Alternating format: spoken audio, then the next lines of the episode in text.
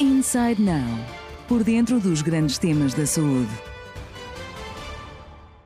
Bem-vindos a mais um episódio do podcast Inside Now. Conosco hoje temos o professor Dr. Mário Fontes e Souza, oncologista no Hospital Cuftejo e com quem vamos falar acerca da realidade vivida ao longo do último ano. Doutor, antes de mais, muito obrigada por ter aceitado o nosso convite.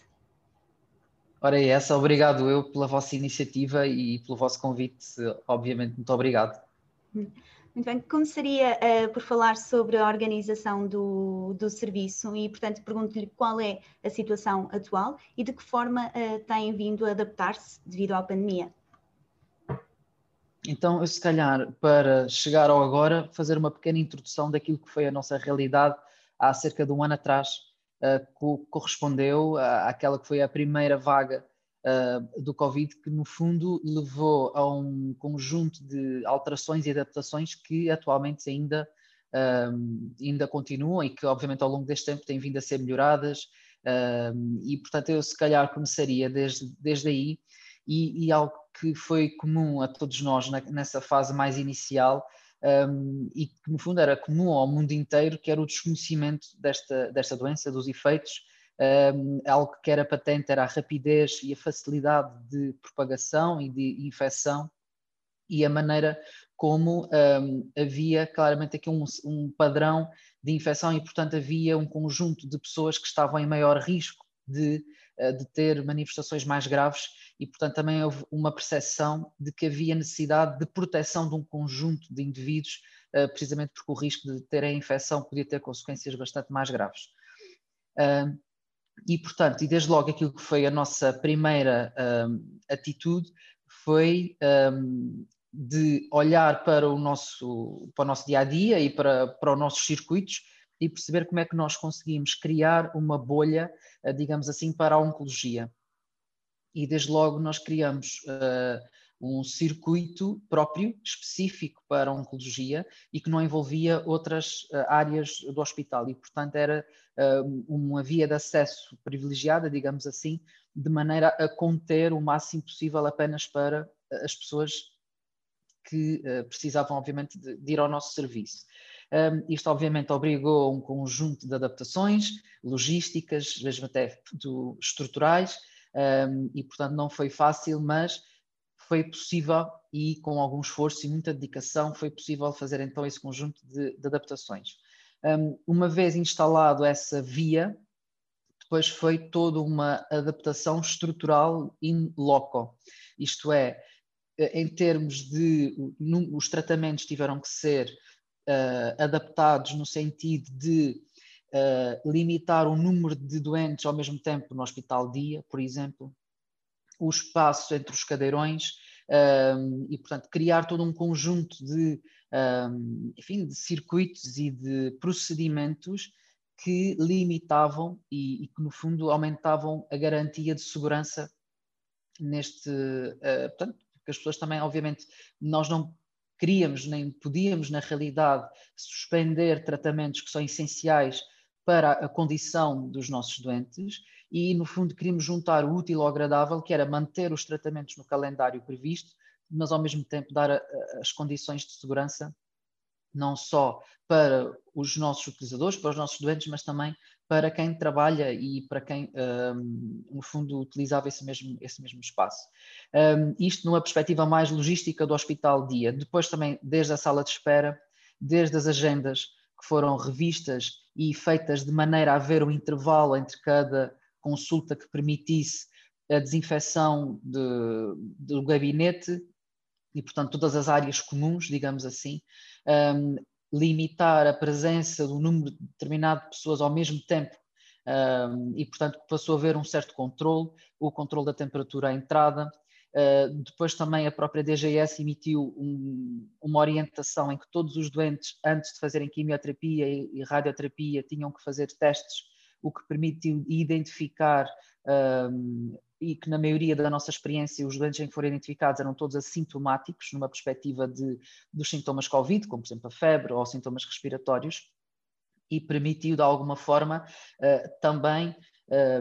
dar essa garantia de que as pessoas, pelo menos na, à data em que fizeram o teste, não estavam ou não, não estariam com capacidade de transmissão do vírus, o que de alguma forma também aumentou a segurança e essa possibilidade. E essa norma ainda existe hoje em dia, portanto, os nossos doentes, antes de fazerem quimioterapia ou radioterapia, têm que fazer o teste. Para além disso, essa indicação estendeu-se também às cirurgias, aos exames invasivos, como por exemplo as colonoscopias, etc. Portanto, um conjunto de, uh, de exames que, entretanto, passaram a ser utilizados, porque durante essa altura todo esse conjunto de, de exames foram suspensos ou passaram a ser apenas em situações uh, emergentes, não é? De situações em que havia uma absoluta necessidade por risco de vida um, e todas as situações programadas, digamos assim, ou situações de rastreio, foram todas adiadas. E depois isso leva-nos a uma outra dimensão e uma outra situação que nós podemos falar um pouco mais à frente. Um, numa perspectiva de consultas, nós também percebemos e identificamos muitos receios das próprias pessoas em ir ao hospital, uh, porque se tinham, sentiam-se, uh, na realidade, porque muitas vezes não é só ir ao hospital, é tudo o que está implícito, é podem ter que apanhar transportes públicos ou podem precisar de apanhar um táxi uh, ou até uma ambulância e, portanto, tudo isto significava exporem-se a uma situação de risco que as pessoas na altura uh, desconheciam e, e, tinham receio, o que obviamente é natural. E, portanto, nós conseguimos selecionar um conjunto de, de doentes e propusemos um, adaptar as nossas consultas para a teleconsulta. E foi aí a implementação da teleconsulta que até então era praticamente residual, um, e isso fez com que a utilização da teleconsulta disparasse. E nós, um, e da experiência da CUF, eu tenho ideia que já, já ter falado sobre este, sobre este assunto, nós só num período de um mês chegamos a ultrapassar as 10 mil teleconsultas, o que é um número impressionante, um, porque desde logo foi necessário implementar uma estrutura, colocar as câmaras em todos os computadores, porque havia essa, essa necessidade. Foi criada uma equipa de apoio específica para a teleconsulta, porque nem todas as pessoas em casa têm a mesma facilidade de se ligar e, enfim, de lidar com as novas tecnologias. E, portanto, essa equipa que, no fundo, geria as agendas, que gerava um código específico para aquela teleconsulta, de maneira a garantir a privacidade e a confidencialidade de, da consulta, uh, e, portanto, no fundo, exigiu uma grande adaptação e, e, desta forma permitiu que alguns doentes, nomeadamente doentes que estavam em vigilância, em que o objetivo era uh, ver exames que, entretanto, pudessem ser sido realizados ou confirmar uh, que estão a fazer a medicação tal e qual como é suposto. Portanto, um conjunto de, de indicações e de doentes em que nós propusemos fazer a teleconsulta e a adesão foi, foi muito significativa e as pessoas ficaram muito satisfeitas. No entretanto, uh, esse, essa modalidade hoje em dia ainda existe, mas já utilizada num, muito mais uh, residual atualmente, porque as pessoas uh, preferem e têm muito mais, têm muito mais motivação no modelo clássico, digamos assim, no modelo da consulta presencial e, e, pronto, e em alguns casos, nomeadamente doentes que estavam em tratamento ativo, eh, nós tentávamos juntar a consulta no dia do tratamento para as pessoas irem só uma vez eh, ao hospital e conseguir conjugar, no fundo, aqui esses esforços todos para que tudo funcionasse. Um, e, portanto, no imediato, nós introduzimos todas essas mudanças, essas adaptações, e essas adaptações globalmente têm permanecido e têm continuado nós já passamos por situações, digamos, altos e baixos em termos de números de casos, um, e isto reflete realmente aquilo que é epidemiologicamente associado a este tipo de, de infecções, sendo que provavelmente a altura mais crítica foi esta mais recente que, que nós vivemos, ou a terceira vaga, digamos assim, um, em que exigiu uma nova uh, adaptação e um conjunto de medidas mais exigentes, nomeadamente na questão dos acompanhantes, na questão das visitas aos doentes internados, uh, que foi bastante mais restritiva e limitativa, porque obviamente pela força dos números e do risco associado a que um conjunto limitado de recursos estivesse a ser utilizado na sua quase totalidade num período muito curto de tempo. E isso levou, obviamente, a uma situação quase uh, de pré-ruptura, uh, nomeadamente do SNS, uh, onde, obviamente, a maioria das pessoas acabaram por, por a correr, digamos assim, que por sua vez também uh, levou a que os hospitais privados colaborassem nesse tipo de cuidados, nomeadamente no internamento, uh, a título colaborativo, não é? E em termos de, uh, de, prestar esse tipo de cuidados, de maneira a também retirar um pouco dessa pressão do SNS e permitir que os hospitais pudessem funcionar, porque aqui durante semanas praticamente os hospitais estavam dedicados a tratar ou a lidar com as situações relacionadas com o Covid e, portanto, todas as outras áreas ficaram como que para segundo plano, uh, porque obviamente há necessidade de, de gestão e isto, esta realidade foi muito uh, própria de hospital para hospital e nós podemos acompanhar na comunicação social e realmente vimos, e, essa situação uh, de alguma forma parece que hoje em dia já está mais aliviada, digamos assim. Muito bem, e falamos então aqui de um período de oscilação, obviamente, e de, de adaptação. Dentro deste circuito que, que agora partilhou connosco, o circuito próprio de, de oncologia, uh, um dos pontos que, que referiu também foi a questão da suspensão de alguns exames invasivo, invasivos e de cirurgias, um período em que isso aconteceu. Entretanto, foi possível recuperar o que não foi feito? Uh, essa é uma, uma excelente questão e eu não tenho resposta uh, para ela. Uh, posso ter a minha opinião em relação a alguns desses fatores. como dizia há pouco, houve aqui uma necessidade de identificar prioridades, porque até houve uma necessidade de utilizar recursos, nomeadamente médicos ou enfermeiros que normalmente estavam num determinado serviço a fazer um conjunto de exames, por exemplo, tiveram que ser recolocados noutro tipo de funções, de maneira a conseguir ajudar e serem mais pessoas a ajudar no contexto de Covid. E, portanto, se eu preciso de um conjunto de profissionais para fazer um determinado exame e não tenho esse conjunto de pessoas, significa que esses exames não se podem realizar. Isto não quer dizer que na primeira oportunidade de que se for possível eh, retomar, que isso não aconteça. Mas obviamente que há sempre um período em que um conjunto de exames não se realizou. E aquilo que nós, hum, que nós sabemos e que era até divulgado na comunicação social era que, de alguma forma, o SNS já estava numa situação de alguma uh, limitação ou dificuldade de dar resposta para um conjunto de exames ou algumas áreas de consulta que estavam especialmente uh, difíceis de, de chegar por, por, um conjunto variado de, de razões, e mais uma vez muito própria de cada hospital ou de cada área geográfica do país, mas que no fundo o facto do Covid ter vindo levar a uma necessidade de gerir estas prioridades fez com que uh, muitos destes exames tivessem que ter sido suspensos uh, ou adiados, melhor dizendo, para outras alturas. E que é que consequências é que isso pode ter, nomeadamente a nível oncológico? Um, isto nós sabemos, existem essencialmente duas vertentes. Existem os exames de rastreio, portanto, são os exames feitos a pessoas assintomáticas, nós sabemos que são pessoas que pertencem a categorias de risco para desenvolver um determinado cancro e são convidadas a fazer esse, esses exames e a expectativa é identificar o tumor numa fase mais inicial que seja possível ou desejável fazer tratamentos uh, com intenção curativa e, portanto, aumentar a possibilidade destas pessoas terem uh, uma opção curativa na sua,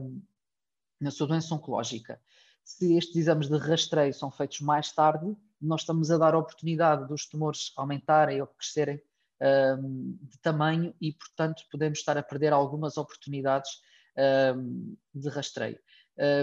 ou de identificação precoce, aliás. E, portanto, isto é algo que tem vindo a ser falado e que é um assunto que uh, tem vindo a ser pressionado pelas diferentes sociedades e pela ordem dos médicos, etc., uh, porque no fundo reflete a nossa preocupação uh, em, em, relação a esta situação e que no fundo aquilo que nós esperamos e desejamos é que na primeira oportunidade em que seja possível reativar este tipo de, de exames, que seja possível. A outra vertente são as pessoas que têm alterações que já são sugestivas de terem uma alteração compatível com uma doença oncológica, que é, por exemplo, uma alteração do nódulo na mama, ou, por exemplo, ter uma hemorragia do trato digestivo e essas pessoas, em vez de fazerem um rastreio, estes exames vão com intuito diagnóstico, ou seja, é já com sintomas instalados e aqui é, a nossa prioridade é outra e estes casos são ainda mais prioritários e nós temos tido casos de pessoas que não fizeram ou não foram à procura de ajuda para descobrir o que é que se passava com elas porque tinham receio um, do que é que podia acontecer ao facto de ir a uma urgência e poderem apanhar um Covid, por exemplo, ou ficarem muitas horas à espera por uma situação que poderia ser resolvida noutro âmbito, nomeadamente no médico de família. Uh, e depois nós todos uh, temos a noção que o acesso nem sempre uh, foi fácil e muitas vezes continua a não ser fácil, um, porque um, muitas destas situações nomeadamente da questão do Covid, levou a uma sobrecarga ao nível dos cuidados de saúde uh, primários e dos médicos de família, que tiveram que gerir um conjunto de situações ao mesmo tempo. E, portanto, sendo os recursos limitados, uh, acaba por ser mais difícil conseguir chegar a todas as necessidades. Uh, para além do resto, para além dos colegas que ficaram infectados ou ficaram de quarentena, ou que tiveram que ser recrutados para as urgências, e Portanto, no fundo, foi aqui uma situação de verdadeira exceção e aqui agora, enquanto comunidade, aquilo que nos resta fazer é promover e dizer às pessoas e, e motivar e, e, no fundo, aquele que é o nosso papel de até formativo, digamos assim, de dizer que se as pessoas realmente têm algum sintoma, têm alguma situação preocupante, que uh, não devem esperar e devem ir à procura de ajuda e do, da melhor forma de conseguir chegar a uma resposta para esta situação, porque às vezes um, um conjunto de meses pode fazer a diferença uh, no tipo de tratamentos que, que serão feitos um, e, portanto, acabamos todos por ganhar, em particular uh, o doente em questão, mas também a nível da sociedade, se conseguimos uh, poupar muita toxicidade ou sequelas graves para o resto da vida, estamos todos, no fundo, a ganhar com isso. Uhum. E dando aqui esse passo atrás uh, até ao, ao, diagnóstico e tendo em conta as suas áreas de diferenciação, que, que incluem tumores sólidos, cancro da mama, tumores urológicos e tumores primários ocultos, uh, de que forma uh, houve também aqui uma, uma redução do número de diagnósticos, tiveram essa percepção e qual é que poderá ter sofrido maiores repercussões? Um, sim, é, é, verdade, no entanto, aquilo que, que, se notou foi uma diminuição transversal, não de nenhuma área em particular, uh, e estes números foram veiculados por várias entidades, desde a Sociedade Portuguesa de Oncologia, como a Liga Portuguesa contra o Cancro, um, e estes dados, no fundo, reúnem uh, as melhores estimativas a nível nacional e que a impressão e os dados que foram veiculados podem ter chegado até 80% da diminuição do número de diagnósticos. E isto por uh, uma extrapolação face aos períodos dos anos anteriores, em que por esta altura deveria existir um conjunto de diagnósticos, um número de diagnósticos, e esses diagnósticos este ano ainda não aconteceram. E, portanto, uh, e na realidade nós não achamos que simplesmente os cancros não, não desapareceram ou não uh, aqui o que nós achamos na realidade é que estes cancros não foram diagnosticados. Uh, e, portanto, aquilo que é o nosso receio é que, se não foram diagnosticados, vão ser diagnosticados mais tarde. E, tal como falávamos há pouco, ser diagnosticado mais tarde tem implicações uh, que podem ser especialmente importantes. No caso, por exemplo, uh, do cancro da mama, nós sabemos que, enquanto fator prognóstico, ou seja, um indicador de, de, gravidade, digamos assim, em relação ao câncer da mama. Uh, os casos que são diagnosticados em rastreio têm normalmente um prognóstico melhor do que aqueles que são identificados por autopalpação, ou seja, quando a doente identifica, nós estatisticamente sabemos que esse tipo de tumor acaba por ter um perfil mais agressivo. Isto, obviamente, é uma generalidade, não quer dizer que a nível individual seja assim, mas os dados e o historial daquilo tudo que nós sabemos desta doença indica-nos isso. E nós, uh, aquilo que é expectativa é que a maioria agora, neste caso, de, dos exames que, que, venham a ser feitos sejam mais a título de diagnóstico do que propriamente de rastreio, precisamente porque se nós damos tempo para o tumor crescer, uh, muito mais provavelmente uh, as doentes, ou os doentes, mais raramente, mas neste caso a maioria, as doentes vão acabar por palpar e, e, identificar, e por isso é que nós fazemos sempre este alerta em que se há um uma alteração, nomeadamente da mama, seja um nódulo, seja uma alteração da pele algum corrimento, alteração do mamilo, tudo isso são uh, alterações que devem levantar uma suspeita. Não quer dizer que sejam cancros, mas querem dizer que a pessoa deve imediatamente uh, procurar uma ajuda para, uh, enfim, para conseguirem ter de uma forma mais imediata essa possibilidade. Nós, inclusivamente, a, a título da CUF, eu tive a oportunidade também de participar nessa iniciativa, uh, que foi uh, no Outubro Rosa, um, porque acontece, uh, foi, é o mês que, que, no fundo, foi eleito para um, um conjunto de iniciativas para se falar desta temática,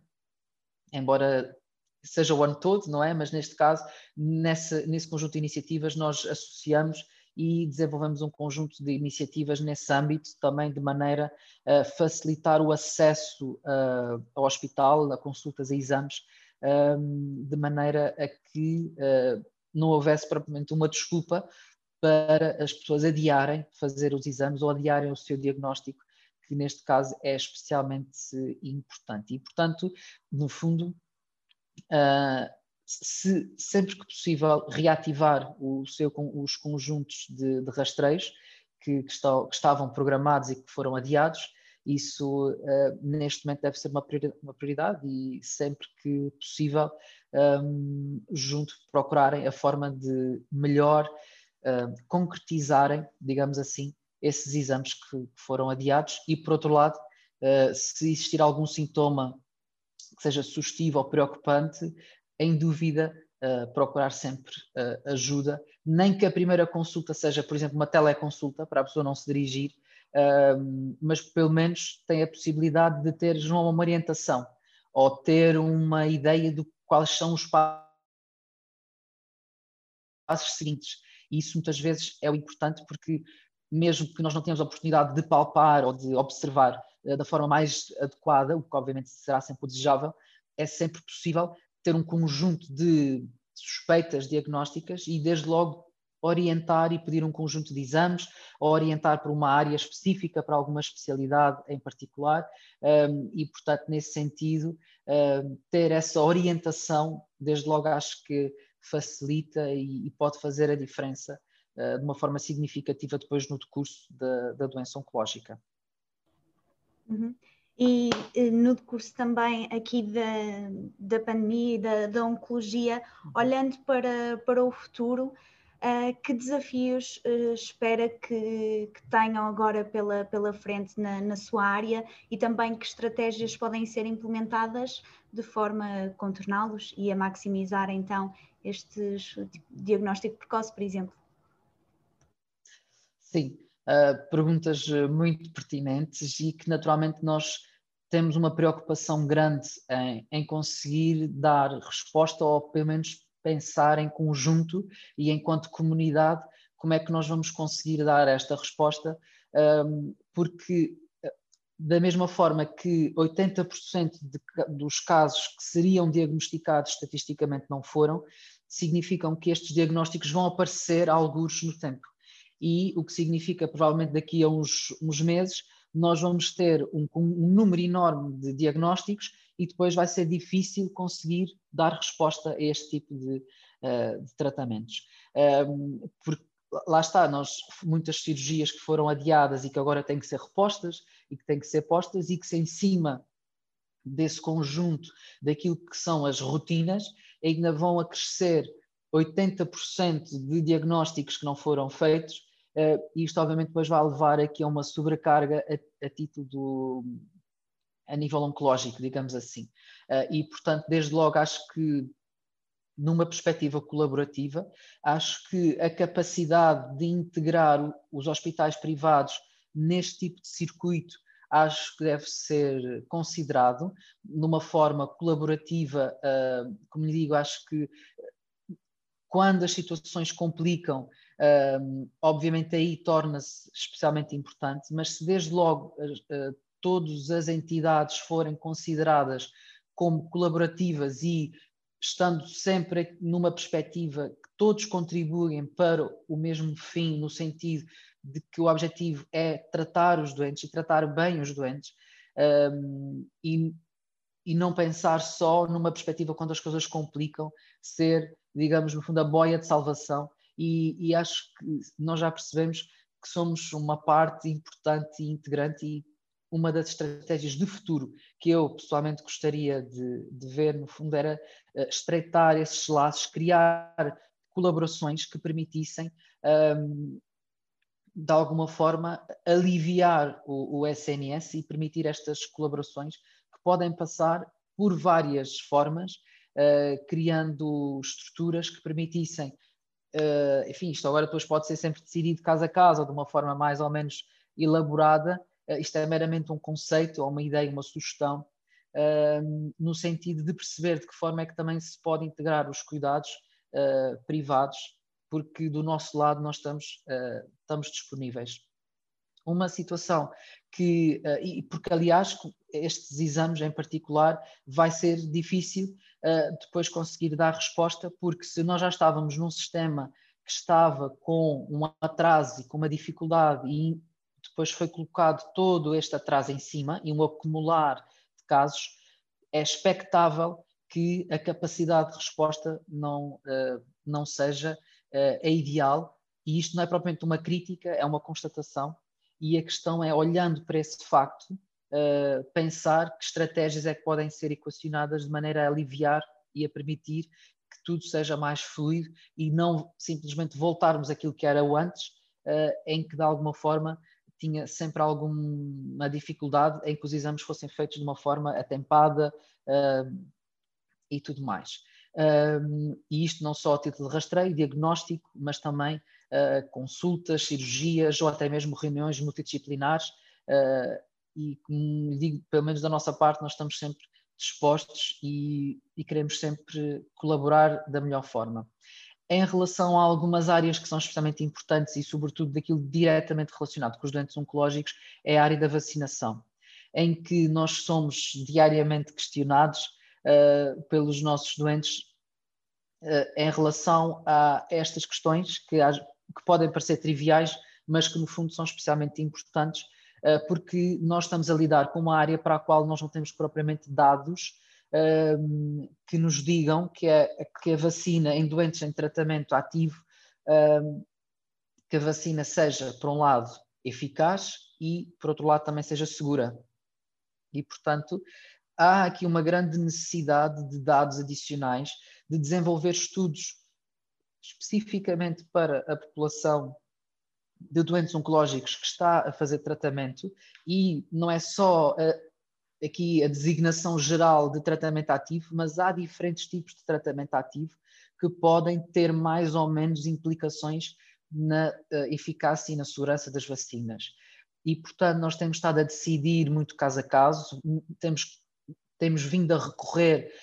um, às nossas sociedades, a Sociedade Europeia de Oncologia, por exemplo, daquilo que no fundo resulta de um, de pareceres, de opiniões, de alguns dados, de alguns estudos que têm vindo a ser feitos especificamente nesta população, mas são estudos mais pequenos um, e, portanto, vão dando alguns dados, alguns indícios, um, mas todos nós nos sentiríamos mais um,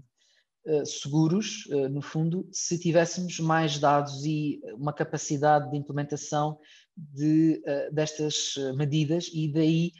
acho que tendo esta oportunidade e, no fundo, o Estado centralizando a capacidade de vacinação, ter também a possibilidade de, por exemplo, desenvolver um estudo, um ensaio clínico que envolvesse doentes oncológicos com doença ativa, por exemplo, eh, de maneira a poder gerar evidência, gerar dados, eh, criar oportunidade, porque nós vamos ser confrontados com esta situação. E enquanto uma parte significativa da população não estiver vacinada, vai ser muito difícil, porque até mesmo essa população estando vacinada, nós estamos a lidar atualmente com aquilo que vai ser a, nova geração dos problemas Covid, que um, para além das sequelas a longo prazo, das reinfecções e tudo mais, é a questão das mutações do vírus e um, as várias caras que o vírus vai adquirindo um, e que de alguma forma podem comprometer a eficácia das vacinas e até mesmo quem foi infectado uh, pode não ter, digamos, uma cobertura de anticorpos que foram desenvolvidos naturalmente após a infecção, ter a cobertura contra outras variantes uh, do vírus. E isto tem implicações importantes porque significa que nós, apesar da vacinação, podemos continuar a ser infectados uh, e isto, obviamente, vai continuar a pairar esta dificuldade e, no fundo, pensarmos em voltar a uma vida normal, a um, a um semblante daquilo que era a nossa vida pré-Covid, vai se tornando cada vez mais difícil pensar nessa realidade, porque a cada melhoria ou a cada avanço que nós temos, há uma nova novidade, que, ou há aqui um, um novo dado que nos vem, no fundo, trazer à realidade e perceber que, um, que se calhar a nossa vida não está assim tão fácil quanto isso e com estas variantes uh, acaba por dificultar muito depois então aqui a nossa estratégia e nomeadamente a questão da vacinação. E portanto, uh, acho que para o futuro é uma área extremamente importante e relevante uh, porque obviamente os nossos doentes e os dados de, do Covid em doentes oncológicos são ainda um pouco controversos. Os dados iniciais que nós sabemos e que, no fundo, digamos, predominam é que os doentes oncológicos têm um risco acrescido de complicações mais graves da infecção Covid. Uh, no entanto, também temos outros dados que, que, que, dizem não ser exatamente assim. Obviamente que nós estamos a falar de populações que são heterogéneas, não é? Pessoas que têm diferentes idades, diferentes doenças, diferentes tratamentos, e portanto acho que é difícil ter uma perspectiva global uh, sobre simplesmente uma designação de Covid e cancro. É, é, é, uma designação muito generalista e temos que pensar mais ao, ao, ao nível individual. Um, e, portanto, uh, aqui, sem dúvida, uma área que nós devemos apostar e pensar no futuro passa exatamente por, uh, por estas questões relacionadas com, com a vacinação e, este estudo das mutações, etc., de maneira a que tenhamos mais dados e, e consigamos efetivamente proteger os doentes oncológicos, porque lá está, a questão, mesmo que a infecção não seja mais grave, implica, por exemplo, que nós tenhamos de suspender os tratamentos. E, portanto, implica que nós tenhamos que não cumprir o calendário previsto para aquela pessoa. E isto, naturalmente, que não é desejável. E se nós temos aqui uma arma pode ajudar a, a, proteger e de alguma forma aumentar a garantia de que o calendário dos tratamentos vai ser cumprido e assim aumentando a capacidade de nós termos um tratamento mais eficaz, melhor ainda. Uhum. Muito bem, portanto, o futuro passa por uma colaboração em prol dos doentes e por gerar aqui evidência uh, em torno desta, desta questão da vacinação. Doutor, Uh, antes de terminarmos, eu pergunto-lhe apenas se tem alguma mensagem final que queira, que queira passar a quem nos ouve, aos colegas. Um, obrigado uh, pela, pela oportunidade. Um, eu, isto já há mais de um ano uh, que nós falamos do Covid e, e temos o contacto com esta realidade, um, e de alguma forma eu gosto sempre de ver os bons exemplos e pensar sempre do lado melhor das coisas um, e tenho sempre a, esperança que nós vamos conseguir uh, ultrapassar e, e, chegar a uma situação em que nós um, vamos conseguir poder ver os nossos doentes, que não seja só dos olhos para cima, porque no decurso nós temos tido doentes em que os conhecemos, que os tratamos, em que nós não, não sequer vimos a cara dos nossos doentes, nem eles veem a nossa. Um, e isto é algo que, que, para mim é especialmente difícil, porque nem tudo é comunicação verbal, há muita comunicação não verbal e a expressão facial é, é muito importante e há sempre um, um conforto e uma, um, enfim, um, um alento que, que, é dado na possibilidade de ver uh, a expressão da, da, pessoa com quem estamos a falar. E eu tenho uma grande expectativa e, e no fundo aquilo que eu posso apelar numa perspectiva de toda a, toda a comunidade, toda a sociedade, é trabalharmos em conjunto para um dia